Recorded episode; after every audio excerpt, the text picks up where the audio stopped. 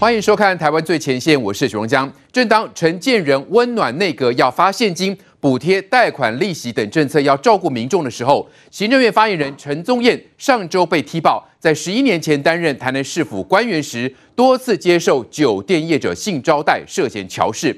那当天晚上，陈宗彦就提出辞呈，迅速止血。那第一时间马上就有人说这是绿营内斗哦，赖清德改革被反扑。但是仔细看。陈宗彦当年被台南检方调查一年多，最后是查无实据签结。那怎么会现在被爆出监听内容呢？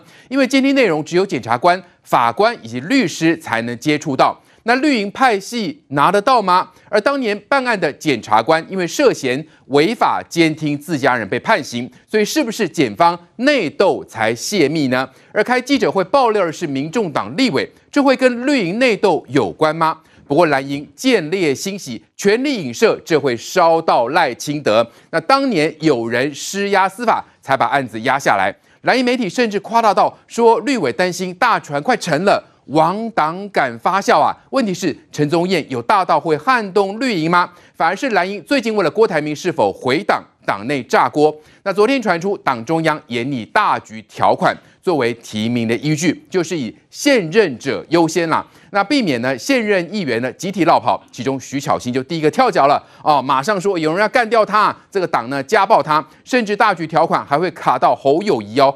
党内质疑声不断，不管提名郭台铭或是侯友宜，都会引发内乱。那美丽岛总统最新的民调显示，郭台铭以及侯友宜都狂掉七趴以上，输给赖清德。吴子嘉说，国民党内斗把自己搞垮。所以，当蓝营高标准检验绿营的时候，蓝营自己完全做不到，甚至远远的背离民众。那其中呢，南投立委补选现在的情况怎么样呢？绿营猛攻林明珍，当晚两任立委县长，还要继续帮儿子卡位，等于是世袭传给儿子，完全霸占南投的资源。地方发酵，蓝营惊觉不妙，回防哦。最新局势发展，今天节目中都有深入的分析。先叫来宾，首先是民进党立委庄瑞雄，大家好，观众朋友大家好。好，这是桃园市议员于北辰将军。大家好，大家好。资深媒体人吴国栋。大家好，大家好。还是资深媒体人周玉蔻。大家好。好，再是国民党桃园市议员黄敬平。祝大家平安。资深媒体人邱明玉。大家好。好，再是政治评论李正浩。大家好。好，我们先来看到这行政院的前发言人陈宗彦被曝曾接受性招待，蓝营全力影射是绿营派系斗争会烧向赖清德。前行政院发言人陈宗彦被曝曾接受性招待，国民党团逮到机会大做文章。是不是赖清德最近分别对不是属于他的派系分别开鍘，所以呢，民进党的派系就开始。展开了反扑，要分案去调查，后来就无疾而终。也有媒体报道说是被压下来的。这个案子在调查的时间是二零一三年，那个时候，呃，是马英九执政。请问民进党要怎么去影响当时的这个检察长？在各种的想象上面，看起来好像并不是这么合理啊。绿营立委驳斥派系斗争揣测，但十年前旧案此时爆出，政治目的明确。时代力量立委邱显智爆料，他也收到一份相关的机密资料，甚至附上纸条提醒，泄露监听译文可能违反通讯保障及监察法，要小心使用。这是利用司法监听所取得的资料。去进行哈，他所谓上的政治上的目的。第一个判断就是说，哎，这个是一个圈内人哈的的做法。监听译文跟案件详情，只有办案检察官和阅卷律师知道。外界怀疑台南地检署的前乡岳林仲斌，二月八号才因为违法监听跟陈宗彦案相关的豆哥王孝伟遭判刑八个月，接着陈宗彦就遭到爆料，时间点太过巧合。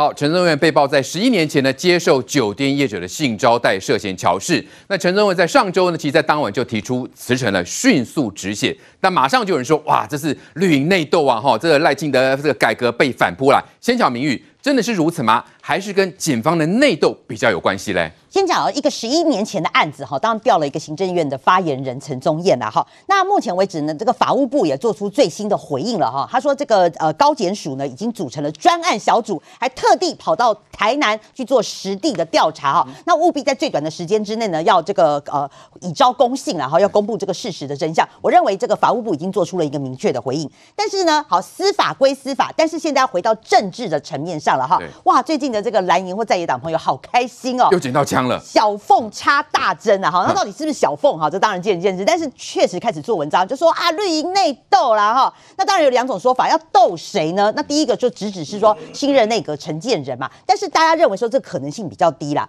因为毕竟这个陈宗彦他在苏贞昌时代就已经做了这个呃这个内政部的市长啦。哈，他在。这个内阁里面很久了，也不可要报的话，哦，你这苏贞昌也可以报啊，怎么会到陈建仁再报了哈？所以大家认为说陈建仁的这个剑指他的几率是比较低，那当然就会开始剑指赖清德了哈。梗图马上出来，五告进呢，我跟你讲，那天礼拜五记者会完之后呢，哈，这个蓝营的梗图马上就出来了，就用这个电影啊，就说严童啊，你敢动我的马，我就动你的狗这样子哈。那这个当然非常的明显哦，知道的人就觉得会心一笑。这当然是讲说赖清德最近不是大动。动作吗？针对台南的黑金啊，或是有所谓的什么黄成国条款啦，所以这个在野党的朋友呢，就马上见缝插针说：“哦，赖清德哦，你去动这些人哦，这些人马上全力的反扑。”好，那这个就是所谓的回赖计划哈。但但事实上真的是如此吗？好，我们先来看哈，我先讲为什么说是十一年前的案子，我简单帮大家。稍微整理一下这个来龙去脉。简单来讲了，二零一一年的时候，当时那个台南的哦，有一个这个黑金专案的检察官，他去其实当时是要查一个派出所的一个邱姓所长，看他是不是有跟这种业者挂钩哦，所以他就派了一个小贩兵假假扮假扮槟榔小贩啊去监听，就意外的呢录到了另外一个台南的一个检察官，好一个吴姓的检察官吴月辉，录到自己人就对，对对，录到自己人了哈。那这个是不是也疑似跟这个业者哈有有这个呃网？来这样，那没想到这个吴姓检察官后来知道就非常生气，他就反而去告这个林仲斌啊非法监听。简单来讲就是这样。那结果没想到呢，这个他们自己人呢告吴月辉去告林仲斌的这个案子，就在这个这个月哦，而且还没多久，二月八号的时候就宣判了。二月说宣判，对，那怎么会这么巧？他二月八号宣判没多久，好，这个呃这个案子就后来二月十七号陈宗彦就被爆料了。对。对，好，那事实上这个这个爆料，大家就觉得说，哎，非常奇怪啊，好，那怎么会这个二零一一年？为什么？因为他监听这个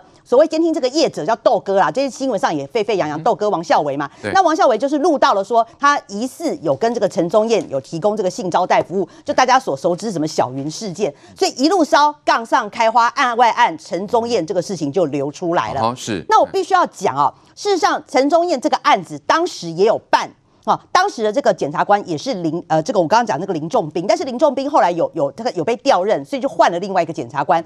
历经两任检察官哦，都认为说陈宗彦这件事情呢，没有没有这个不法的事证，无实证，具体没有具体的事证。所以陈忠燕这个案子就签结了，所以并不是说像在野党朋友讲说啊，你都没办呐，吃案呐，好不扣对吗？对，办了一年多嘛，不是吗？是，而且还有两个检察官哦，而且你这个还要检察长的签核签章，所以代表就是说这件事情是有办。陈忠燕到底有没有涉嫌贪渎？对，的确是查过了。哦，没有不法事证，对这个要澄清的部分，不是像说完全没办，把他吃案，这个是不实的哈。那所以有办了，就是怎么把它签结了？那你这个案子怎么会十一年后你再把它翻出来哈？这个这个当然我刚刚讲了，这个专案小组要再继续调查。好，那现在到底要查说这件事情到底是谁泄的密？好，那谁泄的密？刚刚我们有还原了一下。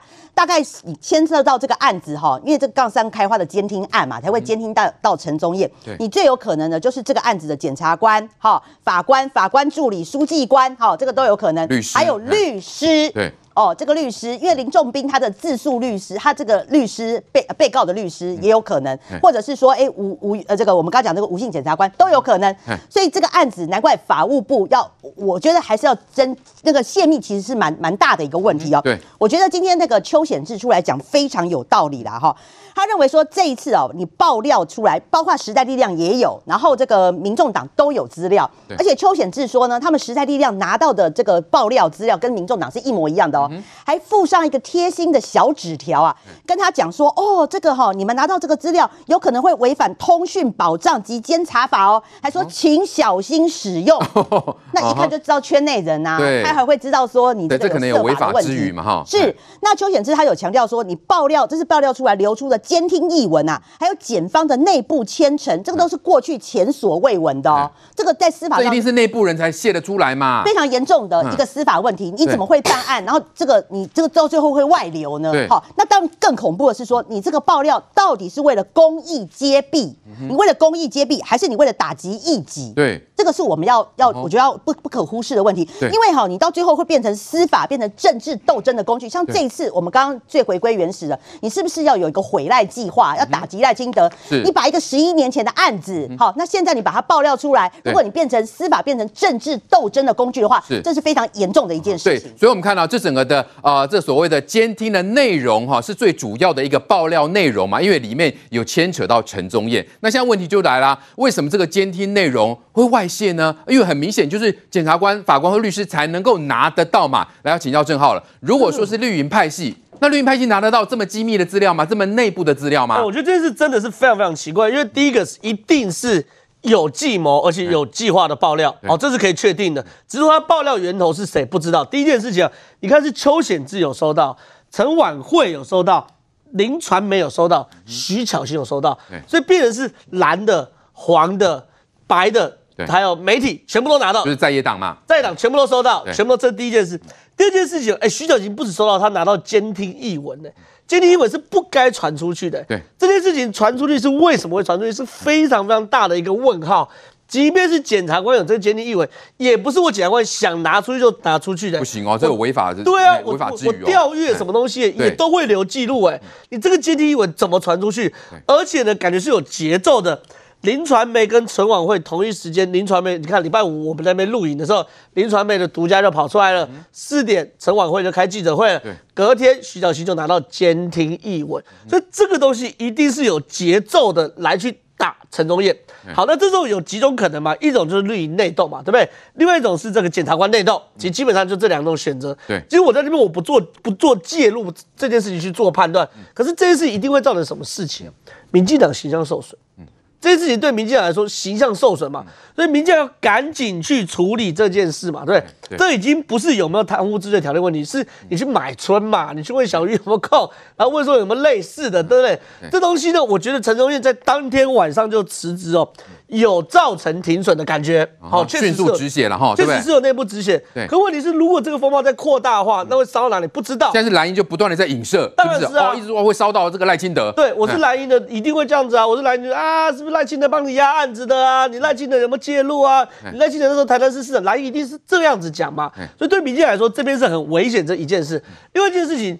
有人说是赖清德改革作用力过大，有反作用力，所以我觉得赖清德改革不能停嘛。嗯，赖清德上任后连三件，坦白讲，我是公开说，我我觉得好的，比如说包含邱莉莉停权，包含论文案，包含呃论文的学人会的问题，然后包含这个呃林志坚等等的问题，黄成果，还有黄成果的，我我公开说这是好事情，原因就是因为你本来就是民进党要回复社会期待嘛，你没有回应社会期待的话。你民进党不可能在二零二四可以重新执政嘛？那如果因为有这些事情导致哦导致社会期待没有的话，我坦白讲，民进党会受伤很多。所以赖清德要继续往前走。最后一件事情，译文怎么出来的，一定要查出来。对，这个译文只要查出来，你就可以确定是检察官内斗还是绿营内斗。我觉得这是非常非常大的差别哦。对，如果是检察官内部或检调体系内斗的话，那叫擦枪走火啊，民进党给衰。可如果是民进党内部内斗的话，那又是另外一件事情。所以。监听译文一定要查出来，这很重要。对，所以现在整个方向其实非常的清楚了哈。到底这个那监听的内容是怎么泄露出来？因为呃，你如果露出来的结果，其实呢，你真的要去打所谓的绿营的派系内斗，恐怕会反噬烧向检方自己哦。委婉怎么看？这个显然是极机密的嘛哈，内部才可以拿到的资料啊，拿出来其实结果，也许他有那个企图想要去这个哈伤害这个绿营哦，或者说要去烧向赖清德，但是显然现在很明显的。呃，检方的内部问题才是更大的问题。这个案子，很明显看起来就是从事政治上的一个斗争了。嗯，各位不晓得还记不记得，当初特侦组的检察官那位组长带着黄世明去见马英九的时候，那个时候后来爆发了整个马王政争，然后国监听国会案，以跟当初台南地检署来看的话，时间都差不多。也就是说，拍柜耍逃了，就上梁不正下梁歪啊。当年马英九执政的时候，当初的我们整个检方在办案的时候，用这样的一个手法，其实确实非常的一个不好。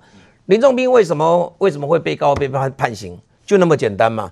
你办案的手法，你用违法监听的方式，你今天把他监听到了整个吴月辉，吴月辉他当然一火大啊。你看那一卦，本来当初就明玉所讲的、啊，当初那那一次确实要侦办那一些警察跟色情业者，发那些啊八大行业的人到底有没有挂钩？结果呢，你你不用正当的方式，你用违法鉴定的方式给你鉴定到，哎，刚好。人也被你看到了，哎，进派了个县民进去以后，还真的看到检察官在那边喝酒嘞。那你你你可以回去回报的，或者可以调阅那个录影带的。那整个场所里面全部都有那个镜头的。结果你不是去的人，听说后来啊，也不是听说，判决里面就讲得很清楚啊，你同意的，你同意用这样违法监听的一个方式。所以呢，林仲斌他这个案子就好玩了。你去看看他的选任辩护人，刚好也是今当初爆发马航政争监听国会案退下来的特侦组的一个检察官。你把它想想看，一三年这个案子其实一零年到一三年，一二年的时候跨到一个叫蔡英文在选总统，对，有这种案子的时候，国民党不拿出来打。不拿出来打民进党，不拿出来打蔡英文，打赖清德。那一三年的时候，还是同样的，还是你马政府在执政。你说这个案子，呃，你说这哦，是不是赖清德就把人家给戳掉了啊？去施压关说掉啊？关这个大，关这个头哦？你怎么去关说？那是马政府哎，是对。第一个是你马政府，第二个就是说，把那个内签丢出来，丢出来，丢一半很不道德。是你这个当初你是监听到了以后，你说要继续来查办这个陈那个陈忠燕，嗯，你丢了一半以后，好像说，哎呦，这个案子为什么到最后被戳掉了？不，检察长费检察长他是准许你继续查下去的，这查到最后是没有犯罪嫌疑才给签结了。到底是没有犯罪嫌疑签结，还是因为你这个是因为你违法监听的方式你办不下去？我们外界不得而知。但是从你在爆料爆料出一半的话。后面那个已经签到最后行政签结是没有犯罪嫌疑，嗯，那你这个部分你就没有丢出来了。对，也就是说，在丢资料人非常聪明，我就丢一半，嗯，让你留下说，你看哦，我有我我我这个案子承办检察官，我有上千的哦，我要继续办哦，没有下文哦。对，不是没有下文呐，是有下文呐，是检察官检察长叫你继续侦办呐，你侦办到最后是签结掉了。现在看反而看起来是检方更为不堪呐。陈宗彦的部分到底事实怎么样？外界其实现在也只能看到这一些啊，这一些译文里面，大家从这边再去做爬梳。对，但是很明显可以看得出来，就是当年台南地检这件事情，就是你本身内斗。对，然后你台南地检，你当初在侦办这个案子的时候，你本来就是违法去做一个监听，就跟当年的黄世明一样，在监听国会一样，同样的一个道理。那今天国民党出来指控说，内营本本身拍戏的一个内斗，那个鬼扯了。国不不过以国民党来看的话，他当然会做这样的一个反应。以我们这样的一个分析，第一个。不会像费鸿泰所讲的，是当是有没有人会去把他给这个案子去压掉？就吃案了哈，压下来了。你国民党统治底下，你看当年蔡碧玉他也全部都是挺谁？挺马英九的啊。对，严严严大河那一挂啊，还有那个王天生那一挂啊，那全部都是守深蓝的一个体系的。那这些人在当家的时候，你说他们去纵容赖清德去把案子给压掉，怎么可能？这个臭子脑袋瓜有点问题啊！费鸿泰知不知道？他当然知道啊。可是。骂你民进党几句刚好而已啊，所以这个案子的本质不在什么民进党的派系的一个斗争，是全部去爆料的人透过在野党每一个政党每个人丢一份，让你们轮流来打。当然我们知道是在打击民进党啊，那可是，在打击民进党之余，我们也在这个地方呼吁啊，时代完全都不一样了啦，时代真的完全不一样了。对。检方办案的手法，如果以这样的一个方式的话。其实读书国理论呐、啊，以现在正当的法律程序来讲的话，你到最后被查出来是这样子的话，承办的检察官，你看办个案子办到最后你要被判刑，你的脸挂到什么什么地方去？对，那你你说你从哪啊？那在法界里面退下来去当选任辩护人，那到最后这个案子又认为就觉得跟跟你又有所嫌疑，这样子好吗？这个本身如果真的是选任辩护人，就是辩护律师把他给泄露出去的话。还违反律师伦理嘞。哦，是，所以这问题很大嘛，对不对？当然好，问题很大。嘿，你要这个爆料，想要打击绿营，打击这个啊，不管是陈宗彦，或者说甚至要去打击这个赖清德啦。但现在看起来，反而是检方是自己更为糟糕啊。国栋会怎么看这样的情况？因为我们看蓝委赖世宝就说了，哇，这陈忠彦被修理，也明显剑指赖清德啊。哦，民进的民进党沉沦已经到千疮百孔，哦，流脓发臭的地步了。看起来是哪里在流脓发臭？中将。对国民党以及蓝营的媒体来讲，他们永远不敢去揭发司法界里面的黑幕，所以他们把这个政治斗争放在台面上。因为台湾的民众对政治斗争兴趣是高于司法界里面这些斗争，因为那些斗争有大有小，有根本你就记不起来了。这个案子分两个层次来讲，一个就是陈宗彦的问题，一个是。为什么会爆发这个十一年前的一个案子呢？庄瑞雄委员讲的真的是内行啊，一针见血。马英九执政期间放任司法，尤其是检调无所不为，好像东厂复辟一样。尤其是黄世明作为检察总长，自己还陷入这里面，他去监听马王斗争，就是因为他去监听了高检署检察官林秀涛。结果连他女儿林秀兰女儿都被监听，去监听他有没有接受王金平的关税关说，然后去抚平这个这个王金平柯建明这个案子，去监听哎，非法的哎，所以那时候哪上行下效是不是？当然他是检察总长自己这样搞，台南也在违法监听，他被判刑一年两个月，可是一颗罚金，他还是不服哎，他从没有想到。台湾是个民主自由的国家，怎么容许检察官有这样的权利，而且是监听到立法委员？嗯哼，这个是恐怖诶！国会整个被监听系统整个锁在那里了。对啊，在地方呢，就是监听监听到检察官自己了。马英九一点都不惭愧，作为曾经作为法务部长，他觉得不应该这样子。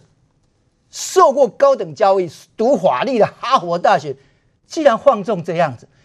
刚好这个时间发生的也是黄世明在监听他自己的检察官，然后台南这个也是那个时间，哦，差不多前后时间，可见那时候的监听是无所不为啊。请问一下观众，陈宗彦不是现在才从政当官的，他从台南民政局长、新闻处长一直调升到内政部次长，一直兼防疫中心副指挥官，你为什么不拿出来打？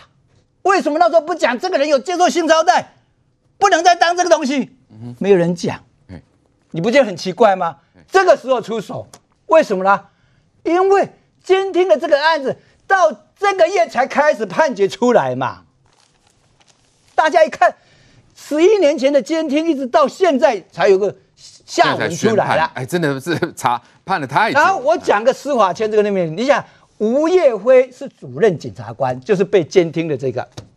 然后林仲斌是检察官，等于是一个是上级长官，一个下这个上级长官带另外两个检察官去喝花酒，你知道了以后，你不会觉得说他是我的长官嘛？这个事情应该要怎么处理？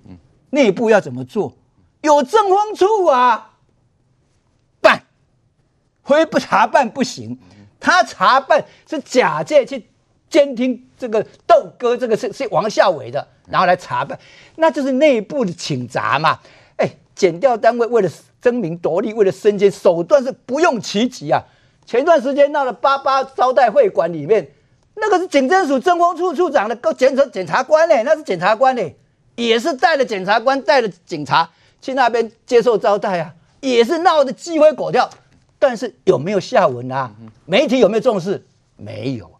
媒体为什么不重视司法界这一块最黑的、最黑的挖出来呢？不敢，因为他们势力非常的强大，他们知道媒体不敢动他们，所以你司法改革不往这一块下去的话，这种事永哎永远有哎，他们的仓库里面不知道还有多少这种旧案在，随时都可以给你爆出来。对，但是没有人重视，大家重视的时候，哦，派系斗争、赖清德影响什么的。我赶紧把它放在政治端，从没有想到司法界为什么搞到今天，从马英九时代搞到这样，还没有办法铲除干净啊！他们这批人在我们的司法没有办法改革了，讲真的没有办法啦。里面的官说也好，里面的特权也好，里面这些为什么？如果这件事情跟黄国昌前立法委有关，我希望黄国以你的魄力，以你的了解，对，你为什么不敢站出来呢？我大为吃惊哎！现在大家箭头的指向说，哎呦，跟他们都有一点关系。为什么以前你在爆料、你在指控的时候都大大大，为什么这次不敢呢？因为牵涉到司法圈里面这么多的黑幕，他们站出来讲不清楚。很简单，现在吴业辉十年来，他为了这个非法监听，控告他这个部署林仲斌非法监听，判刑出来，他还早就转任律师了。跟他在一起喝酒，另外两个检察官呢，也下场也不好。你们的斗到这个样子啊！是，如果今天执政党能够重视说这个不清楚的话，台湾永无宁日的话，是，那还有点改革希望。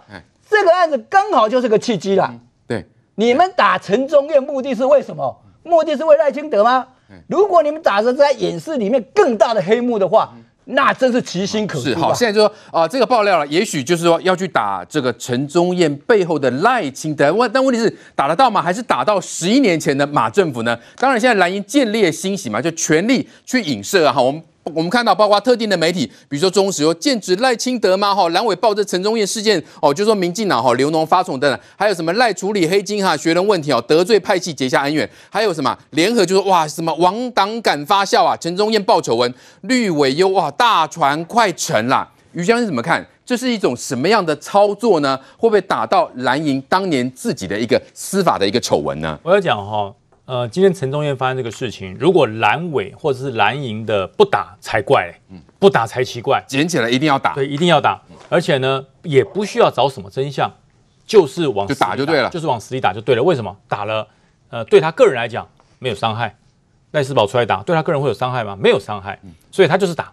为什么？马上要区域立委要初选了嘛，所以打了就有战力嘛。可是我觉得，如果说陈忠彦这个事情真的是个政治斗争，我都觉得还好。政治斗争，把坏分子离开政界，留下好去芜存菁，好事。可是如果这个是个斗法呢？它不是不是政治斗争哦，是法界的人是在斗争。哎，那我们这一些小老百姓真可怜。为什么懂法的人才能斗法？他他都是检察官呢，都是南检的检察官，一个是长官，一个是部署。哎，查案子非法监听，监听到长官，都长官居然反过来说你违反这个通缉监察法，这这太奇怪了。这太奇怪了，都是法律高手，都是法律高手，都是有公权力的人。你查我，我查你，你告我，我起诉你。这这小老百姓真的觉得叫做莫名其妙。所以这个如果回复到法界的斗争，我跟你讲，这真是中华民国人民最讨厌看到的事。我们平常哎犯点小错，被你们起诉，乖乖的，乖乖的啊、哦，我们这个马上我们认错嘛，对不对？这么自白条款、认错条款，哎，等到你们自己的时候，你居然可以用用法律来以法斗法。这多黑暗，这多可怕！所以我觉得，呃，这个你说要剑指到哪一个政党是蓝绿，我倒不觉得。我觉得蓝绿应该齐心做一件事，嗯，这真的是司法改革时间到了。嗯，对于这种内部的恶斗、内部的互揭疮疤，哎，怎么还可以期盼司法的这个公正呢？对，我觉得这对于中华民国的司法是一个很严重的侮辱。那我再讲到说哈。这为什么到这个时候才报答？哎，是不是这个这个陈忠燕接了发言人？我倒觉得不是，是因为这个法判出来了嘛？判了八好像八个月还？八个月，对，判了八个月，啊，可以缓刑两年。他不爽啊，啊，居然判我！而且你知道这段时间他是升官的哦，他从台南地检升到高检哎，对，他是升官的。我继续升官，居然被判，这怎么这怎么得了？好啊，那爽就给你爆出来。既然要这样搞，对不对？他要把它造成一个比较大的风暴。他企图用政治的力量来影响司法，这才可怕。如果真的有哪个政党中了他的计了，我说那真的是真的是大笨蛋，真大笨蛋。这个事情应该，我觉得各政党回归，回归司法的问题。这怎么可以非法的把它给拿出来？你怎么可以透过职务之便拿出来未经核定的机密出来公布？让我觉得这一些出来爆料的的这个立委也好，呃，这个议员也好，你要讲清楚谁给你的。这这不是说我免责权，免责权是立法委员在立法院才有哎，你自己乱爆料，这个没有免责权的，那那这无法无天，选上立委可以造反了。对，没有，你是在立法委立法委员执行时间，你在国会上的质询，对，哎，你出来乱讲话，没有免责权哎，所以我觉得这个事情哈，呃，要问清楚，要讲明白，否则哎，立委结合上这些不孝的这些法法律人员。哎，你把社会搞得动荡不安，对，那我是觉得哈，赖清德不需要担心，我真的觉得不需要担心，因为现在距离总统大选还有很长的时间，你趁这个时候对于党里面的一些纷争做改革，对于司法你是副总统，你是副总统，你可以跟总统建议是不是该到了改革的时候。因为所以你觉得不会烧到赖清德？如果你说了就说就烧到了，如果赖清德就说了，可是按照我们认识的赖清德不会说的啦，他都可以不进台南市议会来来来来备询，你说他会说？不能说这种事情哈，既然开了头，就一面扛上去。呃，套句徐小青讲的话，不管这个人跟你有多熟多熟哈，该砍就要砍，该收就要收。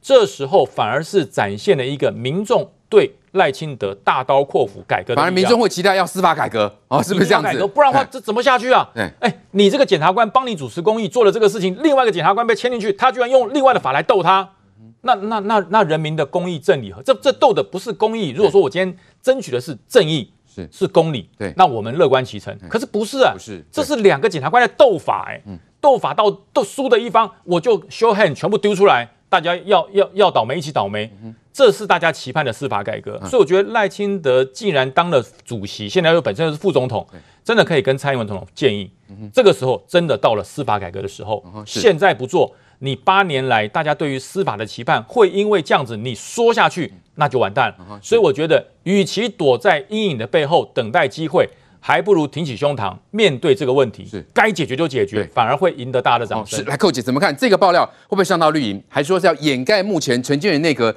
正在要照顾民众的时候，拿这个东西来全力掩盖嘞？今天呢，《自由时报》有一个比较确定的啊、呃、一个新闻，就是。党政人士说，这个事情跟民进党的派系毫无关系，而嗯，瑞雄应该算硬系吧，哈。那这个呃，所有的这个民进党的党内人士，目前看这件事情，我也接到，我也问过永年会的相关的人士，我说你们到底认为跟派系有没有关系？他们都认为没有关系。而整合所有资讯，发现，哎，民进党人根本还摸不到这些内幕呢。他们 对不对？资料都警方内部才有。他们民进党的要斗赖清德也好，或是民进党任何人想要去斗啊赖清德也好，这个资讯的内容现在大概就算是有十个、十五个人能够经手这些机密这个卷宗，那个名单应该已经在法务部的高层了吧？对不对？那现在呼之欲出的，我嗯，这个刚才。哦，我们的这个国栋大哥讲到了黄国昌，然后人家这个呃传言当中的办案的律师是前特侦组的一位郑信的律师，这位郑信律师的事务所从上个礼拜嗯五啊下午晚上一直到礼拜六呃那天有补班呢，都律师事务所不接电话，今天早上还是不接电话，那也好奇怪哦。好，那这个律师呢，他恰巧呢跟谁呢？据说他们的。嗯，这个经历跟那圈内人士了解的，他们之间的啊、呃、朋友圈呢有重叠的，也是这个网络媒体的这位董事长。哦，这个董事长很特别，是最近才宣布去当董事长，而那个那个那个传媒呢，嗯，他的当时的成立。因为跟呢、啊，还有人说跟金普聪有关啊，等等的，对不对？所以当他宣布这位施先生担任董事长的时候，很多人就已经把减掉律师、前立法委员某某某都把它串在一起了。所以这一次的爆料呢，很清楚，一开始是给了陈婉慧，就是民众党的委员，然后在同步的时间，由这一家网络媒体，这家网络媒体其实是一个。中小型媒体，它根本不算是爆料大媒体。真正爆料的，现在媒体上是 ETtoday 比较大嘛，要不然就是《镜周刊》嘛，对不对？可是他会给特定的嗯媒体报，然后给特定的呃合作上面的盟友爆料，而且还是一个呃这个新手的立法委员啊，然后还帮他都节奏都已经写好了。然后接下来呢，礼拜五算是帮他帮他运作操盘，对，非常那个那个背后的操作痕迹非常非常强烈，就是一个非常会爆料的嗯团队做的。那这个这个团队被认为有一位前啊这个立法委员，这个前立法委员报检调。尤其是调查局检察官出来的那个例子很清楚吧。这礼拜五啊，陈晚会开记者会，然后那个媒体啊，那个那个那个媒体很特别，他的董事长可以去查啊，一位施先生。然后呢，啊，接下来呢就是 就是呃记者会，然后陈宗彦开记者会啊，然后他们可能没有想到这么快就辞职了啊，这样。辞职了之后，第二天呢，哎，第第二天确实哦，我听了邱显志说，他的了解到的消息是，第二天确实他们扔给了徐徐巧芯哦，好会扔哦，扔的对象都是那种很会从爆料的当中呢做一些媒体传递的能力的。所以徐巧芯就打电话给陈宗彦了，对对，对所以嘲讽一番，因为他有嘛，他手上有嘛，啊这个资料。然后接下来呢，又哈在礼拜天的时候又嗯实力又说他们收到了，所以这个节奏到这里为止好。今天我的了解是，其实法务部的高层他们大概已经查出来是谁泄露出来的了，哈。那那当他查出来之后，呃，可能民众、民进党的所有的高层、府院党都松了一口气，就是毫无痕迹显示跟嗯内部派系斗争有关。所以今天党政人士发出讯息啊，让大家不要朝这个方面被操作，或是被挑拨离间。而这件事情，你觉得会跟赖清德有关吗？当然。那要斗赖清德，顺便可以让赖清德受伤，或者党内人士不爽他的人也有这个，也会也会有点啊，这个幸灾乐祸啦。可是。如果有人要斗赖清德，是因为他改革三支箭太强了，我觉得这是赖清德的好消息呀、啊。嗯，表示赖清德有在改革啊，对，对不对？因为这讯息如果真的让大家知道，社会反而会支持赖清德。对，当然会支持赖清德了。嗯、那结案的又是你罗英雪做法务部长的时候，马英九执政的时候的结案呐、啊，对不对？整个的检察系统好黑哦。二零一三一四年的时候，黄世明去那个给人家乱乱监听，监听到乱七八糟，最后还把监听的东西偷偷跑去的总统的官邸去，当成私下的爆料的东西，在那边逗自己的这个国会议长，对不对？逗到最后呢，满面豆花，这个总统大书特书的同时，台南地检署的检察官那个那个监听的状况，监听那个陈忠院是因为他们去办所谓的什么风化系性那个酒店的案子，把他监听到。挂他的电话了啊！监听到。那今天那个林仲斌啊，他这个还是高检署的这个检察官，现在他被判刑，那那个那个那个监听简直不可思议。他是监听自己的主任检察官，你讲的吴世辉，他们是到了一个一个是色情场所，然后怎么监听法？还这个检视官吧，检视官呢扮演成卖槟榔的。检视官可以决定要扮演成卖槟榔的，带着一个手表型的密录器，哈，这个，然后走进去，然后这个假装自己来卖槟榔，二十秒钟，二十秒钟录了二十秒进去，然后呢出来就拿着这个密录器，因为有他们的声音，然后就开始互相斗争嘛。然后林仲斌的理由是什么呢？说。当时他们的检视官呢，要扮演这个槟榔这个卖槟榔的时候的嗯的人的时候，还有去报告他的上层。那你有那个那个那个呃呃法官或是呃当局开的这些监听票吗？没有嘛。所以这些家伙居然还在。他们为什么为什么吴月辉告的这个林仲斌，他涉及这么重要的一个监听的案子，他现在还在高检署做检察官，继续当官。他为什么可以继续当官？他违法监听很清楚，因为他承认了。我说说这个检视官要扮演这个卖槟榔的这个人的时候，我我有有有委请上层，而且林仲斌自己也也知道这个事。那你们啊，真的像国栋说的，我们的这个检查系统，嗯，简直是烂到，简直让人觉得怪不得，大家都觉得无法信赖。这件事情很重要，这件事情我觉得。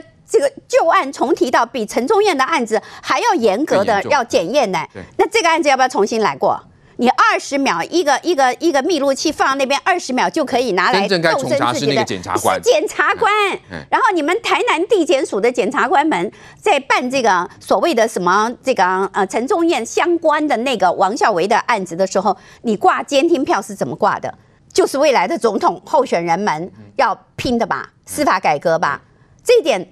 难道不需要说清楚、讲明白吗？我倒觉得当时这个要以为可以拉下那个呃那可以让民民进党不好看的这个这几个什么三人组啦哈，这些人他们对国家有贡献呢，但是可能不是打击到民进党，而是你的目的如果是司法改革的话，那我佩服。可是据说这个媒体已经对外宣称，他手上已经有来自某立委的所有的资料，那所以要慢慢的这个释出。好，蓝营最近为了郭台铭是否回党已经炸锅了。那昨天呢，传出党中央要研拟一个大局条款作为提名依据哦。那什么是大局条款呢？就优先提名现任或是不具民选公职身份来出战哈，避免丧失议会的优势哦。那现在就是呃看到呢，徐小新第一个跳出来哦，马上就说啊，这个党家暴他哦，然后就说有人要干掉他。来，这个名誉，这个大局条款到底是怎么回事？蓝营真的是有这样的一个想法吗？要定出这样的一个提名的一个办法吗？坦白讲，我今天来录影的时候，哈，我有问了一轮的国民党，哈，不管是党中央或是市那个市党部哦，通通都说没听过，没这回事，哈。好，那我先来讲了，什么叫做大局条款？哈，我我一开始还以为是成局，大局为重。好，那大局条款它就是像刚刚中央讲的，它其实有两个啦。第一个就是说，你挑战者哈跟现任者的这个支持度，如果你都过了所谓的门槛哈，大概是三十趴了哈，那就是直接提名现任。的这个立委来参选，坦白讲就是保障现任啊，保障现任啊，好好。那这件事情呢，你看哦，最近吵得最凶的是谁？就是徐巧芯嘛。徐巧芯两个动作嘛，第一个动作就说他有传简讯啊，去给朱立伦哭啦，啊，就说这摆明有人想要干掉我啦，然后再来呢又讲说，呃，这个是呃，就就说什么呃，有人要家暴他了，国民党家暴他，他在外面打拼呐，这样，然后回党了，党家暴他这样。对，然后甚至徐巧芯还帮自己冠上嘛，说这就是所谓的徐巧芯条款嘛，哈。那我们来看到底是不是所谓的徐巧芯条款了？因为就是最近有有人拿这个国民党内部的民调哈，就是直指现在这个信义区的这个民调哈，就是不管是对比或者是互比哈，那就是譬如说是跟民进党的许淑华来比的话，那看起来徐巧芯都大赢费鸿泰。好，那包括就是说，如果是徐巧芯跟费鸿泰只有两个人，他们在在这个竞争的话，那看起来徐巧芯还赢十个百分点赢费鸿泰哦哈。那所以我认为说，现在看起来就是说徐巧芯就认为说啊，这个民国民党的内部啊是我赢啊。那所以你们现在就是想要保障，用保障现任这件事情，保障费鸿泰就对了啦。对对对，来卡掉他这个徐巧芯。好，那我我先来讲了哈，就是我今天这个问了一轮的结果哈，就市党部就觉得最莫名其妙，因为现在国民党的市党部哈是群龙无首的局面，因为那个黄吕锦如就已经请辞了，好，他现在是请辞，然后在那边这个待命的一个状况，所以现在现在国民党市党部是空的，是空的，完全没有人没有人在运作这件事。那你说如果有人在运作要这种什么大局条款的话？那市党部是谁在做啊？这七月还没到，所以他们自己市场部就觉得很冤枉啊。你说市场部空了，那现在议会呢？蓝营也是集体落跑，所以也会空掉。对，所以用个大局条款来让这些。这个哈、哦、不要落跑，是不是？那那所以我的意思是说，现在整个就是市党部看起来就是群龙无首的局面嘛，所以怎么可能有人去去规划这个所谓大局条款？哦、市党部不可能。那现在是不是建党中央？党中央对党中央。党中央，我今天问了一轮，好，那他们也认为就说没有。那现在看起来唯一有可能的啦，哈，那就是我觉得就是剑指朱立伦。剑指朱立伦就是说是旁边有所谓的核心幕僚，因为哈这个包括徐小新这边哦，都已经讲的非常的明显哦，还说这个条款啊本来是三。月八号的中常会就要通过，哎，就已经把时间点都讲出来了，所以现在就是说我是不是先爆料，我要来破这个局啊？因为一定会引起很多的反反弹嘛。你包括说现任的议员啊，如果都要挑战的话，好，要就是是不是现在破这个局？是因为蓝营会空空掉，哎，对 对不对？那那这个了哈，我最后讲两个点啊。第一个点是说，我觉得退一万步来讲啊，哈，就是说就算国民党当时有打算这个大局条款保障立委优先。那你这些市议员啊，不要忘记哦，国民党市议员初选的时候是保障现任的议员哦。对啊，他们本身就被保障啦。对啊，那当时保障现任议员的时候啊，你们这些议员都没有出来该该叫哎，大家都没有说哦，我觉得哦不应该有大局条款的哦，应该大家都要来选议员的时候，你们徐小新这些人都被保障，你都没有该该叫。现在保障立委了，每个人都跳出来说啊，不公平啦，要卡我卡我。对，这我是觉得蛮奇怪的哈。那第二个现在更妙，就说这个哈。这个要卡哦，还会卡到侯友谊哦。我一开始不明白哦，我后来去问，我才想到说哦，因为他这个大局条款，就刚中将一开始讲的，就是说为什么大局？嗯，因为他们怕所有的议员呐都落跑，都要去选立委，所以整个议会烂康。对，所以为了国民党不要被冠上落跑党的这个大局为重啊，是，所以呢，哈，就是说劝退这些想要选的议员，你们还是现任为先，让给立委来选。对，所以呢，这件事情如果现任为优先，所以呢。就是侯友谊不要不落跑哦，对对对对，还是要安于自己的位置。哇，我就觉得说，天哪，这个延伸也太妙了。到最后呢，原来哈，朱立伦如果真的有想要定这个大局条款的话，原来还是剑指侯友谊，要卡的是侯友谊啊，真是高招啊！哈，所以我们看到这大局条款真的是内部有很大的这个学问啊！哈，原来就是呃，希望这些那个在现位现任的人不要落跑，因为如果就议员的层级，还真的是会空掉哎。这个竞评员呃怎么看？这到底是怎么回事？大局条款是怎么传出来？市党部如果否认的话，党中央也否认，那到底是谁放出这个讯息来？谁放出这个讯息就值得玩味了哈。也有人说是这是不是像刚刚小玉所点到的市议员，嗯，想要选这个立法委员的市议员，然后就像刚刚讲的，故意让这个破局。三月八号中常会，我跟于北辰都当过这个中常委了，呃，不会那么早就作业。哦，现在才几号？现在才二月是二十号，哎，时间还早，所以时间还早。三月八号的中常会听这个顶多啊，按照中常会的作业模式，在三月八号的中常会前几天，哦，也就是说三月八号礼拜三的话，那顶多就是三月六号礼拜一，他开始会收罗一些议题。放这个消息的大概是不不了解中常委运作，中常会和国民党主发会以及议事议事组他们这个，那会不会说提早把它放出来，让它见光死？所以说就没办法，也有可能说有些可能他想到各种的方式，比如说在选举末选战末期，最后投票前，然后大家都会讲说啊，对手有什么十大奥博啊，我这边你你可能也有五大奥博，然后怎么样，然后就预先把那些奥博都拿出来，然后变成先打一下针，嗯。这种也有可能打针的成分也有很也有居多啊，所以故意让这个状况啊，先掀起一番讨论，然后让这个故意要让县市党部跟等于我有一有一点说意思要陷，比如说党部不管这个党部是地方党部还是中央党部，陷党部于不义，然后让他们故意去看党部很难看啊，就很尴尬啊，你看你敢不敢这样做啊？让党部变成矛头，变成这个箭靶。所以我说，如果党部真的想这样做的话，根本就不会就密不透风，不会让他出来。所以。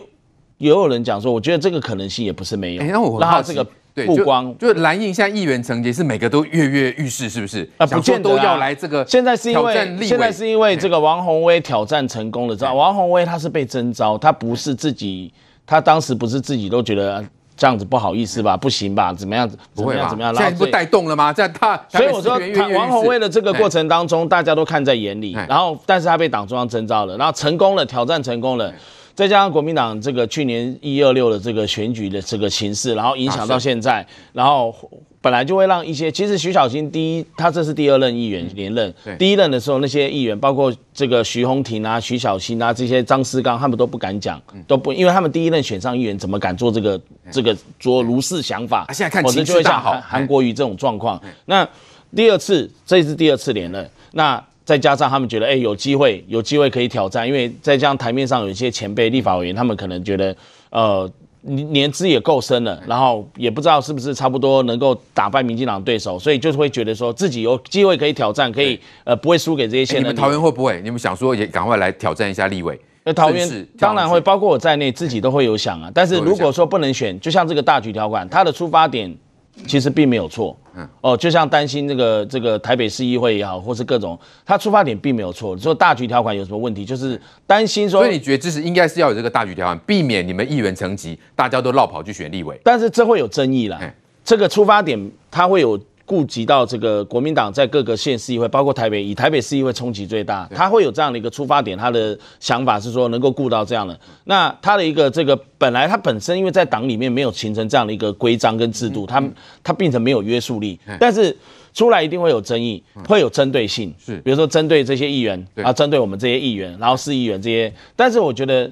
也会造成世代的这个冲突加剧，就是变成立委跟市议员之间。来，正好，因为当初种了因，现在得到这样的果嘛，哈，现在就是说议员大批，因为特别是台北市特别的明显，所以呢需要这个大局条款，到底是什么？现在蓝营的这些议员层级是有一种所谓的风暴。已然成型中吗？哎、欸，对，大局条款分两个，一个是卡徐小新，一个是卡大家的好朋友叶元之。哦，大局条款分两步哦。哦第一个卡徐小新，他是这样的，他说如果一个选区有现任立委啊、哦，跟现任议员要参选的话，议员跟立委都要先做一个防专民调。那如果呢，两个都过防专民调的话，以现任立委优先。我都看不懂，那你干嘛做防专民调？你懂为什么？你你你你搞徐小新嘛？就是，或是说今天这个我们季平哥对不对？要挑战他的上面的，一定都会过防专民调嘛？现在议员没有是弱的嘛？那哪有我做完防砖民调两个都过，以现任立委优先，好，对不对？那那那何必？你干脆就直接讲现任立委优先，优先了。对，好，这是一个。另外是卡叶元之，因为他特别有说，如果有不具民选公职身份者出战的优先提名，什么意思呢？比如说叶元之在板桥，对不对？他还是想选立委，对不对？可问题是现在有个叫李明选的嘛，对不对？韩粉的直播主嘛，也想选板桥。那如果呢，李明选跟叶元之都过防砖的话，以不具公职身份的人优先哦，那边李明贤会盖过叶元之哦，你懂为什么？他的大局条款就是想着这样走，所以对于民国民党的年轻一辈是很生气的嘛，然后甚至就想说，那你这样是不是在卡侯友谊？什么意思叫卡侯友谊呢？比如说侯友谊跟郭台铭两个人都要选，两个人都要选的话，那比如说。两个都过防砖民调，假设防砖民调是二十趴，两个都过二十趴了，那以不具公职者优先，那就郭台铭优先，侯友宜给我留在新北市，哦，是对不对？他当时写法是这样嘛？对对对。那到底是不是朱立伦在这个卡侯友谊？这也是一说。对。那另外一个还有说法是什么？朱立伦在自肥。什么叫朱立伦自肥？比如说，呃，不具现任公职为优先嘛，对不对？朱立伦也不具现任公职哦。嗯，对他没有公职。那郭台铭没有没没有党政哦。所以，我今天在提名总统的时候，我根本不用把郭台铭放进来，我把朱立伦跟侯友宜两个都过防砖，以不具公职身份者优先。嗯，那是谁优先？是朱立伦优先哦，卡侯友宜哦。哎，这个是巧门嘛？这个巧门很多啊，国民党这个怪招很多，国民党斗争不怎么行。那。繁文缛节的怪招特别多，厉害哈！所以昨天整个国民党的这个新生代都炸锅嘛。那叶元之马上打给我抱怨啊，李明选那种人怎么可以啊？我在那边经营这么久啦，这样子。对，那徐小新上节目又哭啊，又闹啊，等等，对不对？怪招很多嘛。对。可问题是你搞那么复杂干嘛？嗯。我我一直觉得始终这么复杂、啊，不是你你你为什么不能就办一个初选会怎么样？你好好办个初选，然后大家该怎么样怎么样嘛，对不对？那大家约定好，比如五月二十号来决定这个这个的民调胜负，赢的人就过，不赢的就不过。你又防砖呐，又这个这个大局啊，所以我觉得朱立伦这个人了不起哦，就朱立伦这个。本身治治国没什么能力，好，民调不太高，可他想名字是一流的，好，他名字都想的不错，制定一些巧门，特别厉害。同舟，哎，同舟，放换柱，防砖，大局，哇，这都是朱一伦想出来的，有没有？这朱一伦。当两名称都取取取得很漂亮，名字都取得不错，可自己的名调不怎么样，所以我觉得这怪招了。那当然，党中央现在否认，啊，党中央现在否认，我觉得也好。如果真的没有就没有，好，如果有的话，提前这样见光死了，不是吗？对对对对，我觉得如果没有就没有，没有就很好。那如果有的话，我觉得不要想那么多了，不然。像这个敬明哥啊，对不对？像元之兄啊，对，巧心，我坦白讲，但如果挡不了的话，那全员落跑中，哎，全员落跑就落跑啊，落跑没关系，那就就让选民去评断，我选民去评断。坦白讲，是，我觉得这些事情大家都可以有评断。对对，来，魏然这个，刚刚这个正好也提到嘛，国民党制定这种都有个巧门在，真的是非常的精妙哦。所以呢，现在卡的最后结果是谁会得利嘞？我看全部都不敢。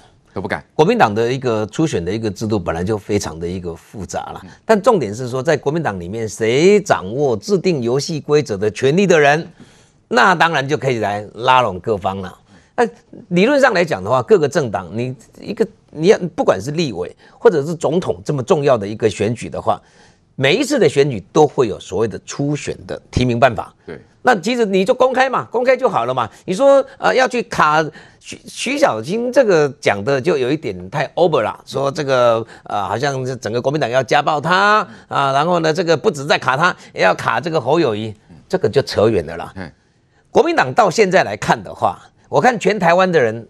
都没有人会相信，在国民党里面谁胆敢去卡侯友谊啊？嗯，你跟你你国民党朱立伦，你这个整个现在的党中央去制定一个提名办法，说要来卡这个侯友谊，侯友谊我给你冰得我那输在你，就列出来了一个很巧门啊，不具民选公职者身份出战呐、啊。但重点厉害啊！但重点是说这一种啊，就是第一个国民党现在反，现在现在否认了啊。嗯、第二个像这种出来以后，这种有有这种办法出来，这个都不是党主席说的算了。嗯你像民进党，像假设我们就好了啦，我们要定一个呃提名办法，我们要提到中执会里面去，要到中执会里面去的时候，还还先还没讨论之前，先丢。丢给媒体来看看，哎，这个反应怎么样？不要说还没有到中执会了，你一个案子如果社会没办法接受的话，你到最后提名办法一定会炸锅嘛，啊，一定会一炸炸锅的。所以以现在来看的话，你说呃现任的他一定会去想继续看也没有办法，没有人来挑战我，来保障我，人性嘛。对，很合理嘛。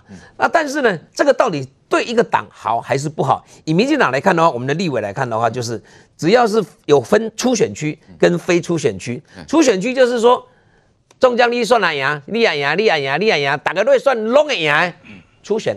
就这么简单，公平嘛。对。那如果说这个地方是非很艰困的地方，买了卖乱呐，那不是戳算没赢啦。我们要找出一个比较有爆发力的人。你看到说，哎，于将军这个不错的，就提名他。其他人在那边经营了多久多久，大家认为说，啊，你都错不了。有有没有实力？有，你有实力，十五趴。哎，你有没有实力？有，十七趴，十几趴。怎么弄？你就是。固定的就是那一点点，你就没有办法去做一个突破。所以为什么到最后会有刺客？刺客就是在这个在中间选民的部分的诉求，或者说整个整个选战里面，他在打法会有爆发力。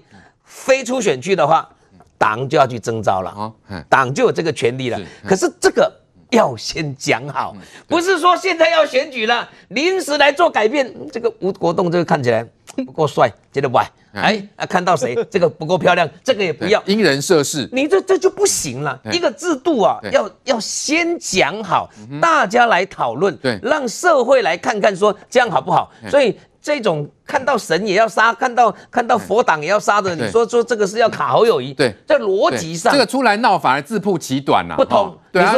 既然对神挡杀神嘛，对不对？那他的挡挡挡他呢，就是杀掉，不是吗？所以反而他的诉求应该是说，他想要有一场公平的啊一个初选的一个竞争，对，他可以去做这样的一个诉求。其实你看到他那句碰到的是费用泰，费用泰也很冤呐。费用泰这个你的资深的，哎，你去看国外啊，你去看美国，你去看英国，那些参议员还真的都七老八十啊，对，资深制。社会上已经有信赖，那在台湾这样的一个民主的一个政治的一个选举，大家要的就是说讲话要很怪啦，要有声量啦，啊，大家就会喜欢呐。你说这对还是不对？我不能说这不对，选民喜欢的全部都是对。但重点是说，一个政治走到久了以后啊，都站在费用泰的立场，他也认为他在立法院为国民党征战呐。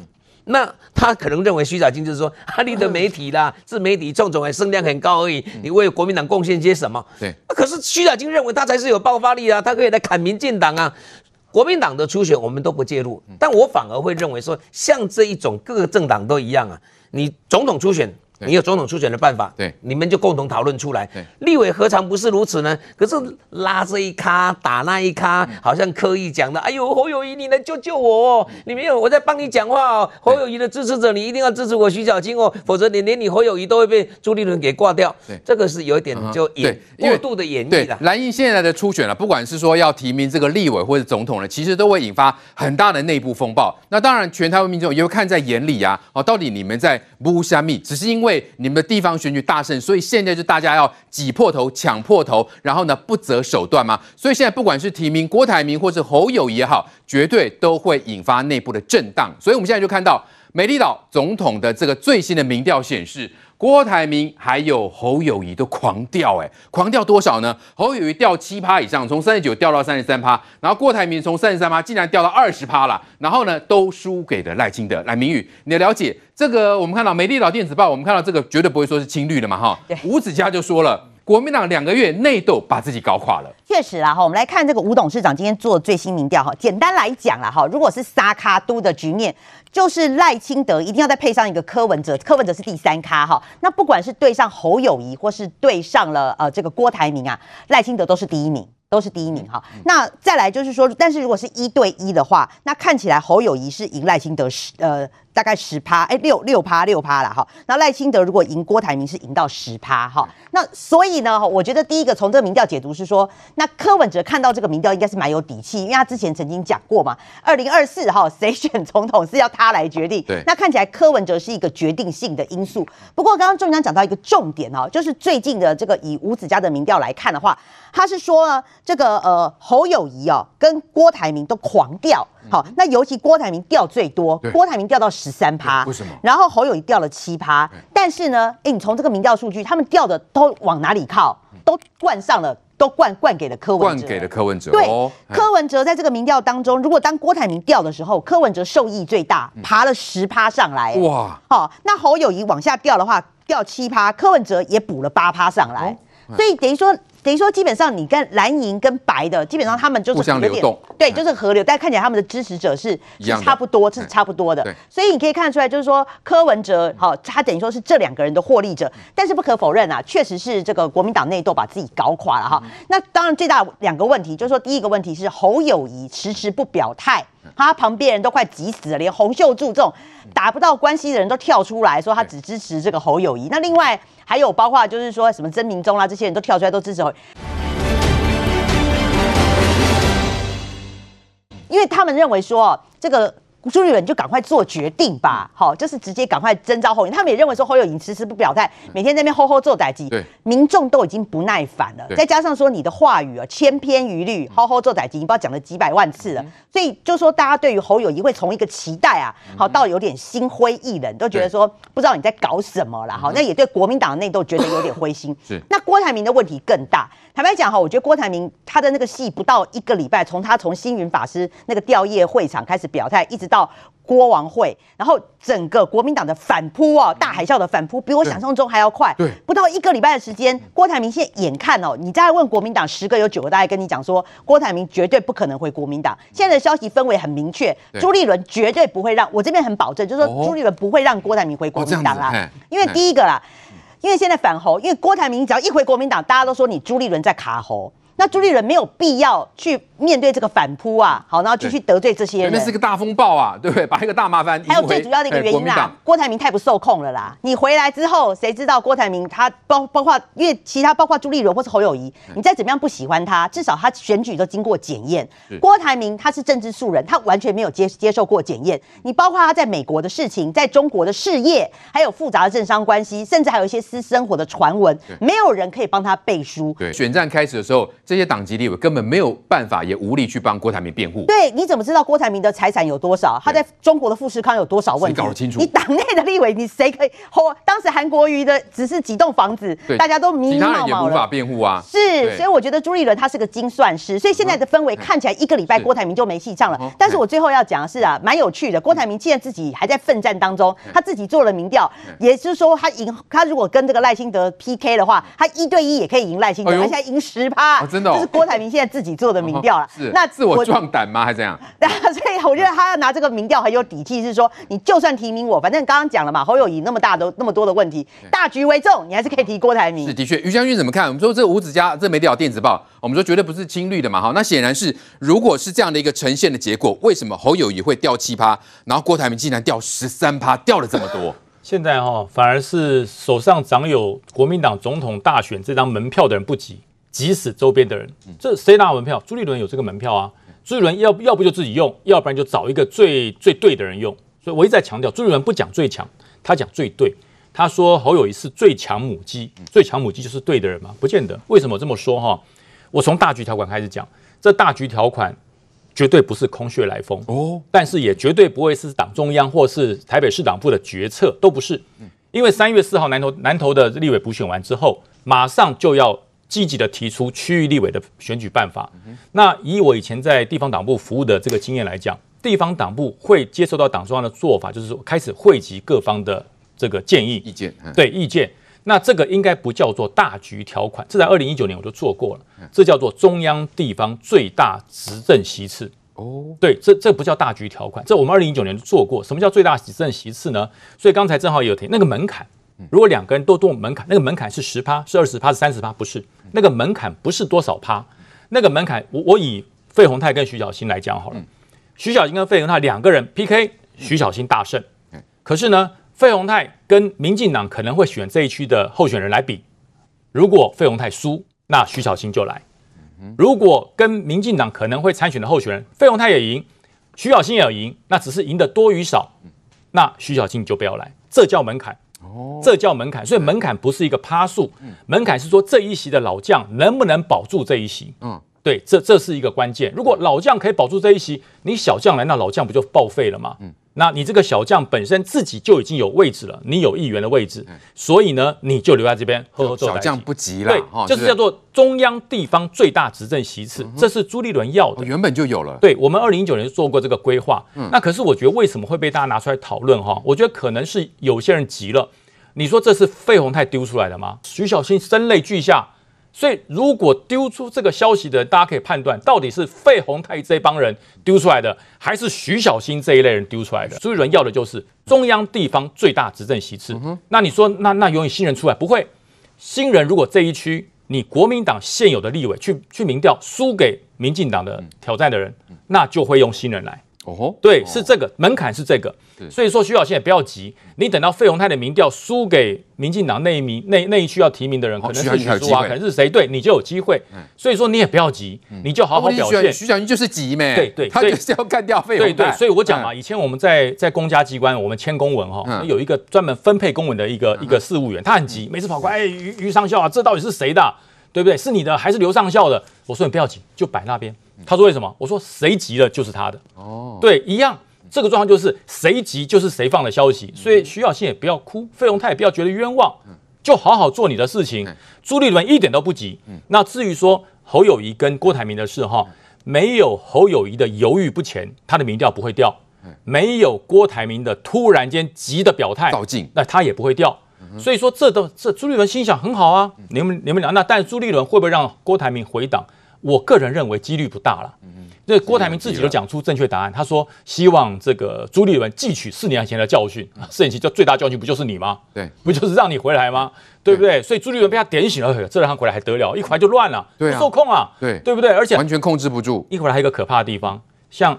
这些想要挑战地方区域立委的人，万一中央党部不提名他呢？郭台铭说：“来来来，靠到我这边来，以郭家军的名义来参选。”那国民党被掏空了，那就完了，国民党就全盘皆输啊！所以朱立伦再笨再傻也不会犯这种错误啊！所以我说朱立伦现在的做法就是先把区域立委搞定。所以我讲那不叫大局条款，你说谁放出来的？没有谁放出来，曾从前讨论过，可能被某些人挖出来了，然后把它套了一个名叫大局条款，那叫做中央地方最大执政席次。所以朱立伦要什么？他都要赢。朱立伦要赢地方，二零二二已经赢了。难道他希望赢了中央，地方输了吗？他也不希望，他都要赢。所以这才才不知道为什么灌了个大局条款。是，我觉得很怪。那你说徐小新急什么？他当然急。这件事情如果成真了，只要费鸿泰能够压过他那一区的民进党候选人，费鸿泰当然被提名啊。是，那对国民党来讲，国民党到底这一区是费鸿泰还是徐小新不重要，只要这一些立委是国民党的，党中央就赢了。所以党主席跟议员的层级思考点就不一样。不一样。对，原来于将军分析的非常的透彻，让大家了解国民党的游戏规则到底怎么定的。然后呢，朱立伦的想法又是什么？寇姐，我们看到这份民调，如果朱立文看到，应该是一则以喜，一则以忧吧？哦，就说这个侯友谊跟郭台铭都掉这么多，但偏偏上来的不是朱立伦，是得力的是柯文哲。就是这个是一个趋势啊，对从那一月开始，TVBS 的民调，这个后来放言，还有这个美丽岛电子报，看起来郭台铭不弱，然后侯友谊从超强变稍强，然后赖清德在稳稳的哈上升，这个是趋势嘛？那所以。郭台铭跟柯文哲两个人都可以影响二零二四的选举，但是我个人认为，其实朱立伦大概已经心里有一个打算吧，因为最近哦，其实中共的有些这个专栏的作家啦，分析台湾的情势的人呢，开始出现拱朱立伦的状况。那夏令营又去过了，对不对？然后朱立伦他们又要在三月的时候弄经济协议啊。所谓大局条款，我觉得应该是有存在的耶，哈，它就是一个进可攻退可守。如果我这个大局条款是用制度来这个。卡住所有的人，而且洋洋洒洒，你们这些台北市议员，这些小毛头们，第二届就一个个的想跑人，然后而且他他跑人的话，会形成某些选区互相的内斗啊。你看，现在大安区里面那些年轻的第一、第二届的，几乎都想选呢、啊。对，然后还还造成了钟培军去炮打这个罗志强啊，非常难看，互相这个揭疮疤的状况。那现在这个信义松山的呃费鸿泰也是被自己人打，这这对手。根本都还没出手啊，所以他要用制度来解决这个问题的话，朱立伦老神在在。朱立伦他最重要是他背后有军师啊，他现在不是一个人，人人都知道他背后的军师是多么厉害的一个，他自己又有地方势力的傅昆萁啊，所以我相信这个大局条款，而且我真的相信大局条款可以卡侯友谊。哦，所以这个趋势慢慢的，这个国民党的新闻操作就是这个样子啊。嗯，真假这个，嗯，是呃互相这个这个混淆，然后疑真似假，以假似真，然后有一天晚上，这个在中常会的前一天突然跟你说，就这个样子。然后郭台铭又不是国民党的人，虽然第一波第一波那个批郭台铭的人，他也是在帮朱立伦解决问题呀、啊。不是吗？就是变成这个大咖不能回国民党的话，对，那再加上另外一个大咖又有落跑的问题，又有大局的这个嗯这个形象跟啊实际的考量的话，那国民党就只剩啊、嗯、朱立伦跟赵少康了，啊、跟张亚中了。赵少康跟张亚中的民调比朱立伦还差呀，所以呢，我觉得这个状况，那基本上你不要不相信国民党，哎。以前我记得我们在讨论那个换柱的时候啊，其实那个时候大概他们大概是中秋节前后在换柱嘛。那在两个月多前呢，我我跟另外一些人士，我们就听那个嗯党中央的人呢，这个尤其是就是朱立伦身边的人嘛，出来这个啊放话，那嗯这个呃讲这个事情的时候，很多人都不相信啊。我还记得大家都觉得不可思议，朱立伦怎么可能干这种事？最后做成了，真的做了，哎。党机器在他手上耶，那党机器在他手上，他爱怎样就怎样。他有不分区立委的提名啊，那你蔡正元再怎么生气啊，想想看嘛哈。然后那个这些年轻的委员，如果他们想要闹事，想要去选举，他们会造成不分区立委提名上的困难。那你说赖世宝啊、费鸿泰真的像赵少康说的，把他们都拱去做不分区立委吗？他们都拱去的话，那那十十二名到十五名的不分区立委名单，那朱立伦要怎么分派嘞？因为后面还有要排队的人。我们不要小看朱立伦，我到现在都认为朱立伦太厉害了。他用这种周边的这种鞭炮式的打法，已经让郭台铭没有办法回国民党了。对，所以郭台铭跟柯文哲要不要操作这个报仇？这个他们撒卡都的时候，郭台铭如果柯文哲不选那个总统啊、呃，门票给郭台铭的话，那。可能郭台铭会赢哎，嗯，如果是萨卡都那个时候是侯友谊嘛，对不对？所以这个变化的这个状况，我觉得他跟他跟所谓的什么国民党团结啊、国民党执政真的没有关系。他们国民党的总统选举哦，涉及到钞票。就是那个补助款有好几亿呀，然后呢，中央党部要要要要合法的把那个补助款先给这个候选人嘛，那中间就是三三亿到四亿左右。啊，对，然后你还有募款啊，还有什么？那这个补助款当事人啊，这个对他来讲，选举可以有结余或是有有这个募款的操作，那旁边操盘的人大家都知道嘛，你各位有选举过，旁边操盘的人趁着这个，我不讲机会了。趁着这个啊，嗯，操作啊，然后可以有多少的啊油水，多少好的关系，那那就是国民党最大最无法面对的诱惑啊！所以朱立伦祝福你，郭台铭被你卡掉了，现在继续大局为重。那侯友宜搞不好也会卡的一笔。来来，郭呢，我们看到就是现在的形势是对朱立伦有利吗？我们看到包括这个陈辉文都说了。国民党哈，二零二四提名郭台铭哈，会先跳船潮，好，他可以不投票，我投回柯文哲啊。那再来，蔡正文就说啊，这个国民党如果真的提名郭台铭出任哈，这个哈是选总统，不排除退党或者是改支持赖清德。所以显然这些人都在帮朱立伦排除郭台铭哦。那其实就朱立伦立场来讲，对他没有不利啊，反而是对他反而是有利的啊。其实旁边的这些声音影响不会很大啦，都是喊着爽的啦。但是中将，我是坚信台湾人民。眼睛是雪亮的，所以这次总统大选的民调还会有变化的。嗯哼为什么呢？什么大局条款听起来真的笑掉人大牙，那叫分赃条款的。今天辛晓青如果不是私心自用，自己想去选竞争选这个立法委员，他如果站在新时代里面这样的炮轰国民党，你们没有办法改革提升国民党的这个水平，政党作为一个民主政党的话。我们这些新时代不服的话，我还真的给他掌声哎！是你自己想去挑战，没你一个人影影响到所有每个人都想说徐小英可以，我们为什么不可以呢？大家都纷纷跳下来了嘛，对，所以才会弄一个什么大局条款。你听起来，我真的再讲一下，不要低估台湾人民对民主的信心跟智商，好不好？你真的把台湾人民看得有这么不值钱吗？这些政客在怎么玩，在这争名夺利？然后你国民党为了夺回政权，那简直手段不用其极啊！让人家看了就是摇头啊。当然，朱立伦有他的算盘啊，立法委那个层次还比较小啊，他自己这个算盘要打得很精细啊，美其名大局条款讲的好像很有道理。那你国民党到底要不要改革呢？一个没有制度的政党，每一次都是因人设事，每一次都是在那里改来改去。你为什么制度从头不到尾？百年政党为什么定不出一个好的制度出来？我一直觉得很奇怪。制度都是在浮动，每次标准都不一样，改来改去，改来改去，然后谁为了谁谁就就弄，让人家真的不厌其烦。今天我大胆的讲，今天台湾的这种社会层面会整个往下掉，往下沉沦下去。就是这些政客在这里争名夺利嘛，别的行业在那里看我，你们政治圈搞成这个样子，然后我们这个业界难道不能这样夺吗？所以不要这样影响这么大局啦。这所谓的大局是，你今天说是为了国家前途，为了国家好，我们还佩服你，根本不是嘛。每个都在自己打自己的算盘。那我们今天来看那些新时代的挑战，新时代挑战，你应该是要求国民党党中央要定一个制度让大家遵循嘛。结果你们自己都不出来，从这条路线走，每个都自己在那里打算盘。你看，从老的到小的，过去就骂过你们这种腐朽囫张文化，到今天也没改。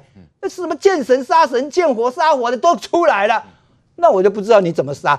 你还还敢喊家暴，那我才在笑死了。这叫家暴啊！你自己长期在国民党那种文化里面，你不闻到臭味，然后喊这是家暴。那过去多少人被家暴？你有没有替他们解决了？替他们喊冤呢？也没有啊。所以，我们来看这一局，如果要照这样的发展下去，侯友宜，我倒是在这里公开奉劝他：你永远不要提早出现。你提早放话的话，你会比韩国瑜更惨。你不要以为你选过两次新北市的就检验过了，大选可不一样啊！总统大位不是像你。地方政治所长的那样检验法、啊，对，国龙哥，列民调是不是就可以很明显的可以看出那个趋势？他如果再继续这样下去，没有错，因为你现在可以说我是新北市长，我好好做代志，我说市政我第一优先，大家对你都没话讲。等到你换话说我要来争大位的时候，人家就开始问你国际问题，那时候又不一样了，国防、外交、军事、两岸，那时候麦克风。在你前面说你怎么回答，大家都在听啦。就像刚刚小薇讲，郭台铭有多少没有检验过？因为你没有经过大选嘛。对，有多少不开？哎，十一年前的案子都可以翻出来。郭台铭，你算算看，十年前、十一、十几年前你在干什么？那时候翻出来会怎么样？嗯，所以这个东西很现实的。为什么民调会开始转变呢？因为人民眼睛很雪亮。台湾需要国民党这样子争权夺利，这样子搞法吗？这样的混账吗？他们以为机会来的。我不客气在讲，夏立言这样子，你以为对朱立伦就有好处吗？现在中共为什么开始要透出这种好消息、好信息出来？因为他的经济崩下去了，希望台商赶快再回来，再来投资，不然他救不起来嘛。现在中共应该觉得国民党有希望了，啊、所以开始要大力的又可以再拿出来用一下了，工具嘛。啊！赶快回去招台商，我们利放出利多出来了，你们赶快回去，对你们的政权争夺有利，然后对解决中共的这个经济问题也有利啊！不然他那些投资已经萎缩，外商都跑光了嘛，经济一直掉下去，连习近平的政权都不保的。所以夏立言还讲：“哎呦，见到王沪宁平易近人啊，不是人家在给你做统战，叫你回来赶快拉人去救他们的经济，你真的还以为？”条件最基础的还是九二共识、一国两制，你敢反对吗？你也不敢。国民党一定要演这种戏给台湾人民看吗？所以我就觉得不要低估台湾人民，好不好？好，再来关心南投立委补选呢，在赖清德亲自领军猛攻之下呢，现在的情势到底是出现什么样的一个情形呢？那明玉现在最新了解，林明溱那边是啊，有感觉到那个很压力吗？觉得情势已经反转了，所以呢，最近开始大动作，因为绿营在猛攻所谓的传子说，是不是有造成发酵嘞？你知道上礼拜哦，呃，我们的那个记者的群组突然传一个，就说林明溱哦，马上要召开记者会，有重大重磅的消息。震撼的消息要宣布，哇！所有人都紧张死了啊！还说什么朱立伦要要下去，怎么就有重大消息宣布？就后来才发现说，原来林明溱要公布说，他跟他的儿子好都不选下一届的立委。对，好，然后你知道全部的记者都屌到快翻掉了，就觉得说这是什么重磅？他意思说是哪选情告急，是不是？所以赶快做这个宣誓。对，等于他在加码啦，就加码。本来是林明珍说他不选二，这不选在下一次二零二八的立委了嘛，对不对？那这是包括连他的儿子，因为之前有传说啊，那你林明珍你不选，那下一次还是换你儿子选啊？那不是就是呃爸爸做完儿子做，儿子做完爸爸做，反正就是一直传传传没了嘛。那所以等于说这一次他上个礼拜的宣誓就在加码，连他的儿子也都不选下一次的这个立委。柯林，对你讲到重点了，嗯、大家所有的反应都说高姆柯林，群主们就说不可能。那他现在不就是帮儿子卡位吗？那不然呢？去年呢、哦，林明珍他刚从这个南投的呃这个县长要卸任的，他不是要交棒给许淑华吗？嗯、对他当时就有讲了，哎呀，我年纪大了哦，七十几岁了，我要退出政坛了，他再也不会选了哈。然后就就已经讲了，就就基本上地方都已经放出这样子的风声。然后然后那你看，结果没想到他才这样讲，说要退出政坛，要卸任了哈，要这个怎么要交棒。结果 没想到，因为他儿子的出民调初选选不赢嘛，嗯、所以后来他这次就帮儿子出来卡位嘛。那等于说他等于说打脸自己的政治承诺了。嗯、所以大家会觉得说你，你你去年都已经这样子讲过，说你不再踏入政坛，要要退出政坛，就你现在还是出来选，所以等于说你这次的承诺，大家其实也都不太相信了哈。那回过头来，我们讲说。为什么还有不相信？除了说，呃，林明珍自己讲过，这个现在又又打脸的话，他很多的动作你都已经做了政治投资了。对你做了政治投资，然后你你的儿子你突然说不选，嗯、所以大家会觉得不可能的事情。对他做了多少政治投资？不要忘了，大家最常讲的嘛，就是说林明珍当当县长的时候，他儿子哈，呃，就就把他做这个县府的特助。对，而且今天超好笑的是有爆一个料是说。当时林汝彬他的儿子林汝彬的名片呐，哈，名片的正面呢写说他是林明珍的儿子，然后背面写说是林明珍的特助。嗯、你有看过一个人的名片上面写说我爸爸是谁吗？我是谁的儿子吗？啊、哪有这样？你能想象，比如赖清德的儿子名片上面写说我是赖，我爸爸是赖清德，会这样子写吗？嗯、就不可能嘛。他当时讲说他的儿子一分钱都没有拿，那他的后来怎么会被人家起底薪水有八万块钱呢？对原来他就讲说啊，这个是大家的政治现金啦，民众政治现金，他拿来付他儿子的薪水。嗯、现在又有。一说是这个，嗯、我就觉得说，哎天哪，那你根本就是那就说谎被打脸、啊。对啊，就冰冰豆豆啊。嗯、那你做了这么多政治投资，包括你茶博，那时候南投有办一个茶博会的时候，他也砸下了好几百万去做那个宣传片，宣传片还特地在片尾呢安排他跟林汝彬父子两个啊、哦，还同台的画面。对，我们现在看到这画面也是哈，对。对，然后两个还对台词哦，还讲说哦，这个林明真有一句话耐人寻味说，说这都是我要给你最好的茶，然后哦，两个人在那边传承这样子。对，哇，你你这个。连果然有父传子的这个意味在。是，所以我的意思是说，你从他安排他到特助，然后包括所有的新闻稿发了上百篇的新闻稿，都在行销他的儿子，然后连拍茶博会的这个影片也都儿子入境。你做了这么多的政治投资，然后你现在讲说你儿子不参选，这个我觉得没有人会相信。因为现在看起来就是很明显的，就是林明珍要传给他儿子林汝彬嘛，哈。那现在又说哦，所谓的什么重磅的一个新闻，说他不选二零二四，所以是不是选情告急？来晚为什么要做这样的宣誓？是不是选情出现了重大逆转，当然是选情有很大的一个逆转啊！你去看林明珍去年在十一月的时候，他对社会大众讲的是说他无意再参选了，嗯，然后到十二月的时候，他说换美哥算了啦？那你现在今天讲说，嘿，二零二四温刀高温剑隆中不会算，但重点是说你前面讲的很明显就是跳票嘛。他以前都讲过了，他已经讲过了，还算。那现在国民党在国民党现在在南投的立法委员候选人是谁？就是林明珍嘛。嗯，你现在才二月份而已，哎，你十一月份你就讲说你不会参选呐，十二月份你也告诉那个南投县民说你不会再参选了。所以你当你现在在讲说哇吼高温健吼问二零二四东北给算了，哎，这什么意思？第一个选情告急，嗯，但重点就是说在政治上的一个解读的话，其他人会认为说啊，那我算你别中奖。那是全部归各位，你你都卖算的啊！你就是，那你剩下几个？你比如说，你无心于下一次的一个在政坛上，在帮南投县民来拼战，来帮他们打拼的话，那你选这个几个月的要干什么？对，对本来大家都很清楚嘛，就是因为他的儿子这个整个初选民调不好，他先把这个位置给卡住。从很多迹象可以看得出来，从他的名片呐、啊，从他来栽培他的儿子啦，他的儿子到县府里面去当特助啦，从这些来看的话，他就是要把这个在。他这个位置让给他儿子，然后呢，在南投建立一个叫做林家的一个王朝。嗯，如果你建立得起来，我也没意见。经历过民主政治、民主制度，一票一票的选出来，可是你就变成说，你这个过程里面你不不够坦荡嘛。嗯，那你现在是讲哦，讲说，呃，关二零二四关东不被算了。其实，在从在两个礼拜前呢、啊，蔡培慧确实是输的。嗯，民进党中央做出来民调也是输的。在上个礼拜的时候，哎，拉近，嗯，还是输的。嗯，现在就不一样了。哦，怎么怎么不一样？现在就完完我我认为已经已经翻转翻翻转了。我就我就不用讲民进党内部的啦，我就讲你国民党的这些动作里面。外界比较敏感的，一个觉得说，哇，你这个当太拢冲进了这个药啊，拢啊，一贴落拢白虎汤呢，什么规个拢总无，领导人跟恁讲，二零二四拢不爱算了，就是讲拢总不爱算了，就是破釜沉舟。但是显示出来就是说，整个选情选情完全跟两个礼拜前。会有所不一样，剩下没几天嘛，都在看他投票出来，大家很清楚的。每一天好事不出门嘛，每天都是坏的嘛。就是在南投林家，每天你会看到的讯的新闻，全部都是负面，社会氛围是如此。反观民进党来看的话，赖清德需要一场胜仗。民进党我们大败以后。你看到每一支箭，每一支箭，赖清德所发出来的，对，全部在做回应社会。只要讲到民进党的，民进党就是大刀破斧。所以我会觉得赖清德一直去的话，我相信这个气势也拉抬上来。是，反观国民党在南投这个地方。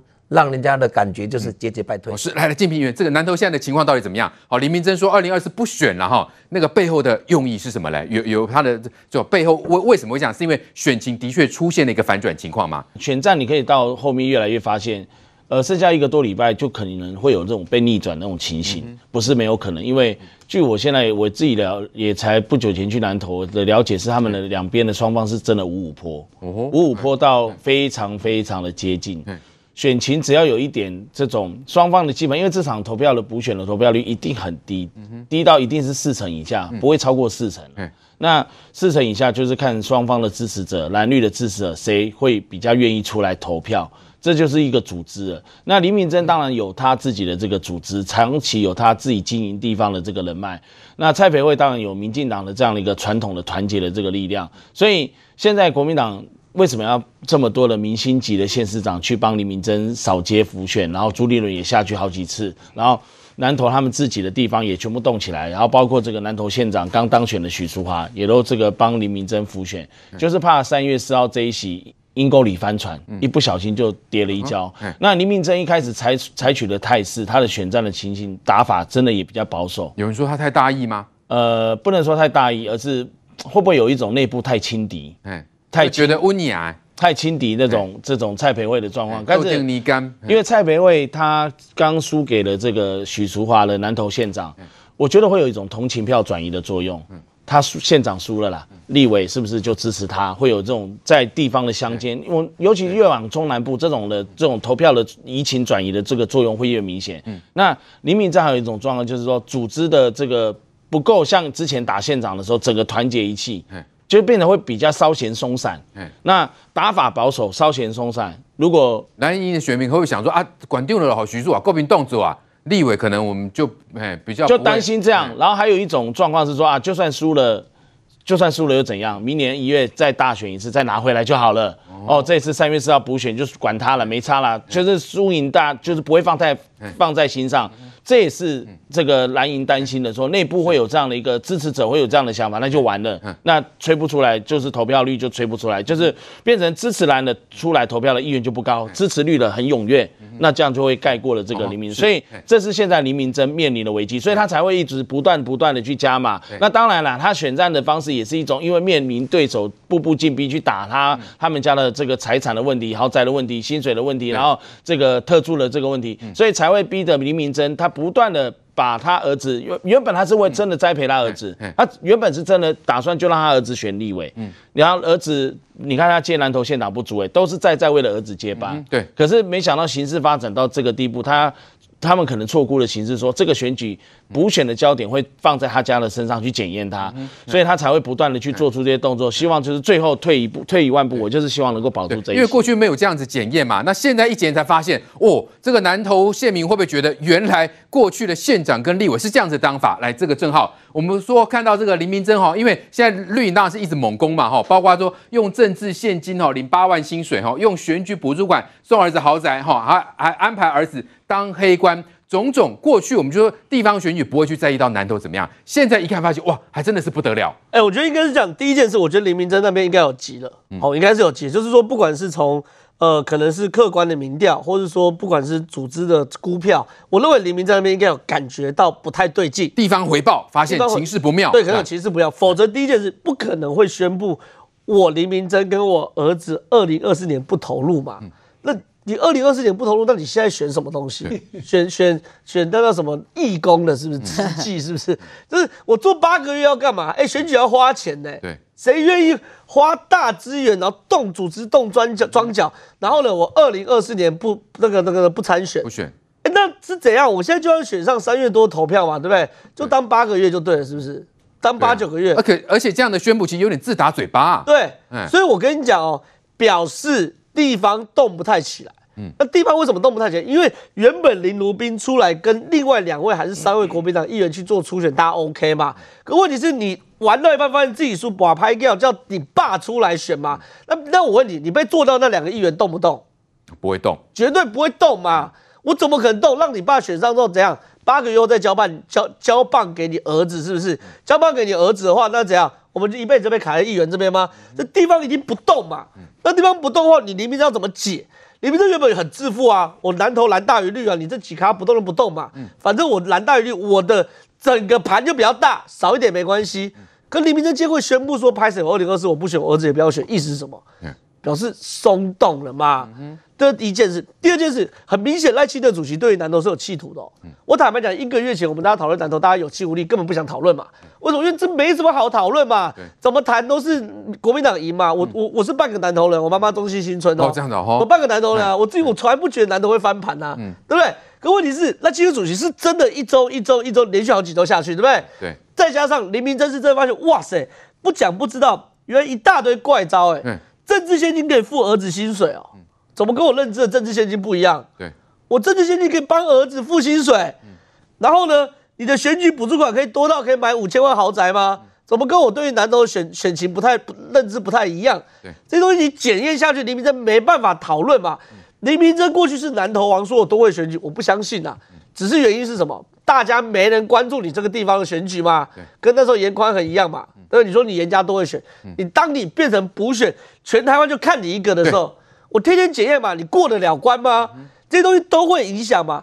我不敢保证说可以影响到二十趴或十五趴选票，五趴总有吧？你这么多奇奇怪的事情，儿子当特助院领八万，拿政治现金，选选举补助款买豪宅。然后呢，县长特权让儿子当黑官，然后搞侏罗纪公园，我上礼拜才讲嘛，弄一个侏罗纪公园，花了好几亿去买地，后来不了了之。没有恐龙，对，没有恐龙，他只说因为地长得像恐龙，所以叫侏罗纪公园，乱七八糟嘛。对，那你这些事情，请问当地的年轻人吞得下去吗？我觉得啊，三五趴一定有嘛。你再加上它里面的动员没动成功，有机会嘛。所以林明珍当然紧张。好，如果今天林明珍输了，会发生什么事？哎，会发生什么事？朱立伦挂了吗？哦。朱立伦现在心心念念什么事？不是三月四号后再讨论？一场战役输他就挂了吗？哎、欸，你不要跟我讲，你都会都会操盘，都会操盘，你连南投都操盘操输了。嗯、为什么朱立伦现在被问到所有提名办法，都说三月四号再讨论？对，因为他要塑造连赢三场的形象嘛，对不对？对，结果呢？嘉义赢嘛，王宏威赢嘛，他南投要赢连三赢嘛，连三拉三嘛，对不对？那对你就南投就输掉，你怎么办？那朱立伦会挂嘛？哦，所以朱立伦你要小心一点，你今天不要被翻盘。而且朱立伦一挂变什么？赖清德稳嘛，嘿对不对？因为赖清德如果连南投都打赢了，民进党士气会起来嘛。对，所以这个盘呢，大家不要觉得说好像只是回去投票，觉得好像没什么意思。想要看朱立伦这挂的，赶快回去投票；想要看赖清德起来了，赶快回去投票。这些都会影响后续二零二四年的格局啊！好，南投选情翻转，如果说林明珍没有选上，对于朱立伦来讲，会是一个致命的一击吗？玉香，你怎么看呢？嗯，因为朱立伦如果能够刚跟郑浩阳讲的一样，连胜连胜，他后面讲话很有力量。嗯、那他当时操盘，他觉得最容易过关的应该就是南投。嗯哼，因为南投这一关简单嘛，林明溱也是县长。县长当完以后，跟许淑华交互蹲跳嘛，一个当县长，一个当立委，就交互蹲跳。他说这个很很顺啊，没有什么抢手。本来更好的打算是他的儿子直接直接上来选就选上，那谁知道林明真的儿子就就就没有这个实力，所以才会把那个所有的竞选竞选的东西直接贴个贴纸，那么有钱重印就好，贴个贴纸干什么？人家撕下来就知道本来是你儿子要选，那现在是急了，为什么？第一，县长立委交互蹲跳，观感差；第二个呢，儿子选不上，爸爸先帮你顶住位置，一年后儿子再来选，这观感更差，更差。对，对好像这个南投都是你林家的，对，除了林家以外不算年轻人，除了林家以外不算人才，除了林家以外不能在南投当民意代表，别人没有出头的机会，啊，非常差。那当时还抓到另外一个利多，朱立伦掌握到，因为三月四号选举前面二二八刚放完年假，年轻人刚刚回过家，回家三天又要回家。